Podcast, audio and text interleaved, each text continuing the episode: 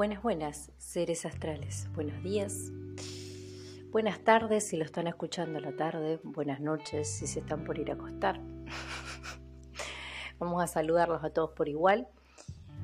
Eh, el día de hoy vamos a reconectarnos con esto de los podcasts porque la verdad que hace ya eh, un par de meses que nací un podcast. Creo que es mediados de septiembre de este año. Eh, pero a ver, Vamos a hablar de algo muy concreto hoy. Vamos a hablar de los placeres de la vida y de estas cosas que nos dan melancolía en relación a los placeres. Vamos a aprovechar que el día de hoy tenemos la luna en acuario porque esto, se está grabando el 29 de noviembre. Así que vamos a aprovechar que la luna está en acuario para hablar y filosofar un poco eh, de este tipo de cosas. Vamos a aprovechar también el paso de Mercurio y de Venus por Sagitario para comunicarnos y para expandir el mensaje. Qué tema, ¿no? Qué tema todo esto de, lo que son los placeres, cuando realmente eso que nos da tanta satisfacción es bueno y cuando es malo. Eh, muchas veces nos quedamos enganchados en la melancolía de la sensación de lo que nos produjo algo, eh, cómo eso muchas veces se empodera de, apodera de nosotros, generándonos un malestar, una sensación de vacío, una sensación de qué, tremendo, qué, qué, tremendo esto de, no poder hacer más esto, ¿no? de no poder conectarme más con esto que, que a uno le hace bien y que le genera esta sensación tan fea eh, de carencia de algo. Y normalmente esto es muy natural, es muy común, pero es muy curioso porque normalmente aquello a lo que le tenemos melancolía o esa idea de lo que era gratificante para nosotros, en la mayoría de los casos, cuando volvemos a hacer a eso que creemos que nos da satisfacción, no nos genera lo mismo y no nos da la misma sensación de mucho menos nos da la misma emoción ni nos produce el mismo sentimiento que nos produjo en, esa, en ese momento determinado. Entonces acá cabría preguntarse realmente si vale la pena engancharse con la idea de un recuerdo que parecía ser satisfactorio. Yo quiero que se tomen cinco minutos para tratar de pensar qué es, a dónde lo lleva su cabeza, a qué recuerdo lo lleva con aquello que creen que fue un buen momento para ustedes o un momento de satisfacción.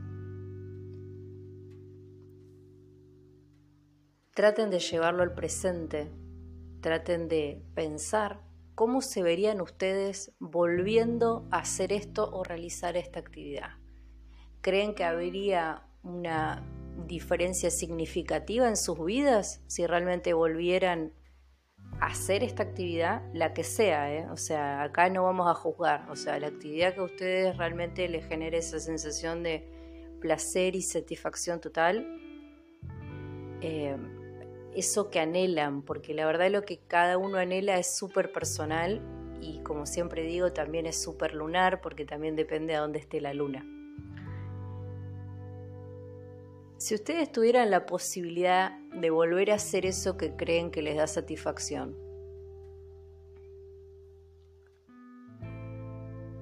presten la atención a cómo se sientan.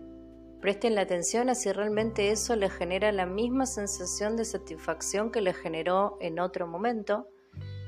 Y después de que hagan eso, pregúntense si realmente valía la pena engancharse en la melancolía de aquello que perdieron.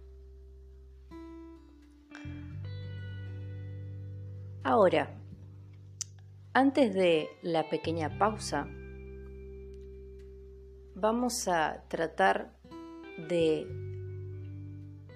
pensar por qué tendemos a creer que estuvimos mejor antes o por qué creemos que es necesario acceder a algo para estar felices y ser plenos. Quédate acá, en minutos volvemos con Madame Freluna, lo mejor de la astrología y las terapias holísticas.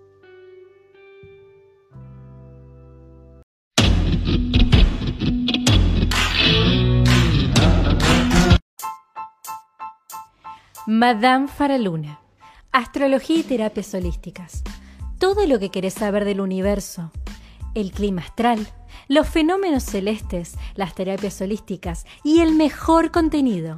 Madame Faraluna, astrología y terapias holísticas. Lo mejor de lo mejor.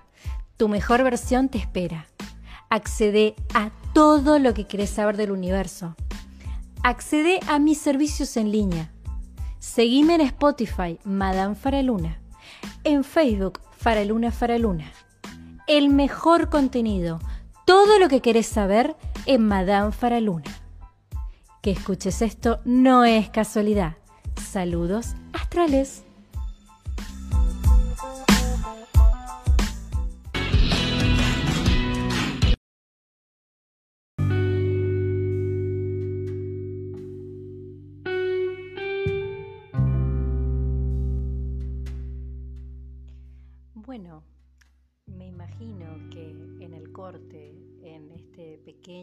Espacio que tuvieron para pensar, habrán visualizado aquello que ustedes creen o tienen la memoria de haberles generado gran satisfacción.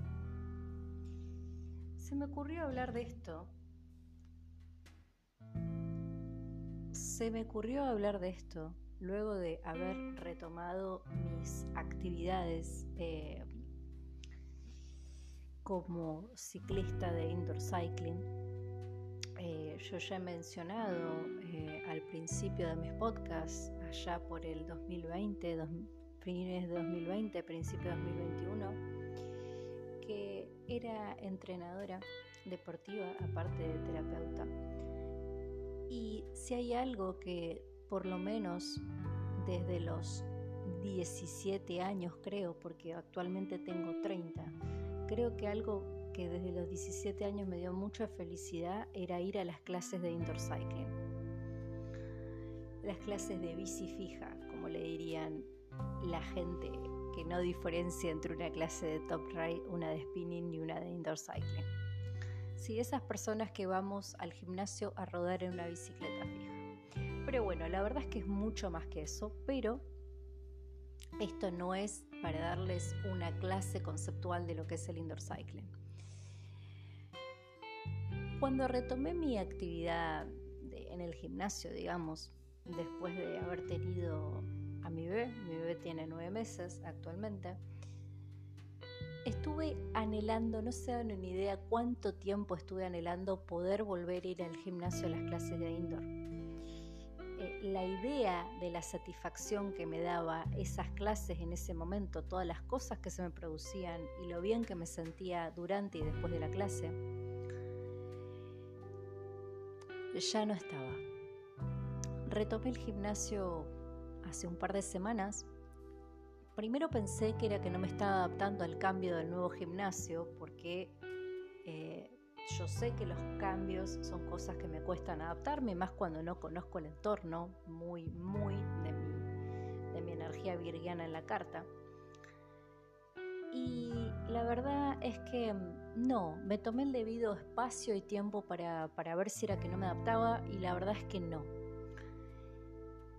Ya no hay una asociación de plenitud y satisfacción yendo a esas clases.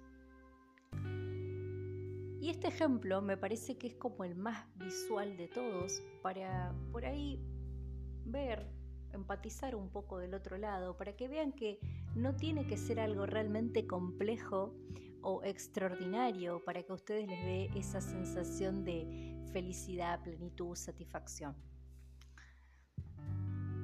Yo siempre digo que si bien uno como terapeuta tiene muchas teorías en la cabeza y ha tenido que estudiar y leer un montón de cosas, la verdad que a la hora de empatizar con el otro o a la hora de querer explicar algo, lo mejor que podés hacer es explicar desde tu experiencia, desde tus vivencias y desde cómo vos has vivido algunas cuestiones personales. Esa es alguna de las razones por las que me aboco a la consultoría de personas que estén pasando por crisis vinculares y vocacionales. Yo misma pasé por relaciones dificultosas, tóxicas, yo misma pasé por tener que dejar vicios y también yo misma pasé por estar sin saber hacia dónde ir o qué carrera elegir. La formación formal como terapeuta holística, como bioneuroterapeuta y todas las capacitaciones afines que fui tomando, lo único que hicieron fue colaborar para tener las herramientas necesarias para comunicar quizás lo que estoy diciendo o para tener el aval para ayudarlos a ustedes en esta crisis que estén atravesando. Sin embargo, la verdad es que muchas veces habla más la experiencia. Y es que es la experiencia, no solo lo que uno aprende, la que les está hablando en este momento. Yo creo que a veces nos hacemos demasiados problemas y demasiados rollos por cosas que pasan en nuestra cabeza que no están o que no están pasando visualmente en la realidad. Nos torturamos por cosas que ya no pasan y sentimientos de personas que ya no somos nosotros, creyendo que esa felicidad va a estar solamente en ese tiempo pasado, ese tiempo perfecto. Tendemos a creer que el pasado es perfecto y cuando lo estamos vivenciando no nos satisface. Y eso es algo que hay que tratar de cambiar, hay que cambiar ese chip, hay que disfrutar el presente. Disfrutar el presente no significa que ustedes no tengan planes a futuros, que no tengan metas, ni que crean que todo lo que les pasa es maravilloso. Disfrutar el presente es estar presente. Disfrutar el presente quiere decir saber poder discernir que ustedes ya no son la persona que eran hace unos años atrás y que ustedes ya no sienten lo mismo que sentían antes. Si ustedes pueden entender eso, los sentimientos de melancolía desaparecen, los fantasmas del pasado desaparecen y los sentimientos de falta de satisfacción también desaparecen. Porque a menos de que ustedes sean personas que no evolucionan, y la verdad no lo creo porque si no, no consumirían el contenido de Madame Luna, si ustedes fueran personas que no evolucionan, muy difícilmente se engancharían en la melancolía. ¿Por qué? Porque la melancolía es un sentimiento que aparece cuando uno ya no es el mismo. La melancolía aparece cuando uno tiene por alguna asociación de un olor o por visitar un lugar o por ver a una persona una especie de flashback de algo que ya sucedió. Si uno quiere avanzar, es importante que tome y agradezca con amor aquello que ya pasó y que lo suelte. Porque si ustedes se enganchan de verdad con aquello que ya no tienen, ya sea una persona, ya sea una experiencia, ya sea una actividad, van a estarse perdiendo todo lo que está pasando ahora y aparte van a sufrir demasiado por algo que realmente una vez que lo hagan van a darse cuenta que no es lo mismo. Hay toda una relación también entre la desatisfacción y las adicciones, es decir, cuando las personas se convierten en consumidores activas y estamos hablando de vicios puntualmente, o sea, cualquier cosa que no sea buena para su salud, cuando las personas empiezan con, ese, con los vicios, en realidad también están queriendo manifestar una sensación que tuvieron la primera vez que consumieron eso que eligieron consumir. Jamás de los jamases, a medida que van consumiendo lo mismo, tienen la misma sensación que la primera vez. De hecho, todo el resto de las veces que se enganchan, se enganchan porque en algún punto quieren volver a conectar con eso que les produjo la primera vez que lo consumieron. De todos modos, esto es un tema para otro podcast. Pero ahora fíjense que esto traté de ser lo más conciso y cortito posible, porque de verdad mi, intención acá no es informarles de lo que son las terapias, no es informarles de lo que es la astrología, no es informarles de lo que son algunas cuestiones técnicas eh, para, bueno, ustedes saben que a mí me gusta colaborar no solo con un mundo consciente, sino con la difusión. Así que esto no es para que ustedes aprendan cosas técnicas, ni es trato de enseñarles conceptos. Esto es para que ustedes piensen y se tomen un minuto para pensar si realmente pierden o perdieron tiempo del presente en engancharse con cosas que ya jamás van a ser como eran antes.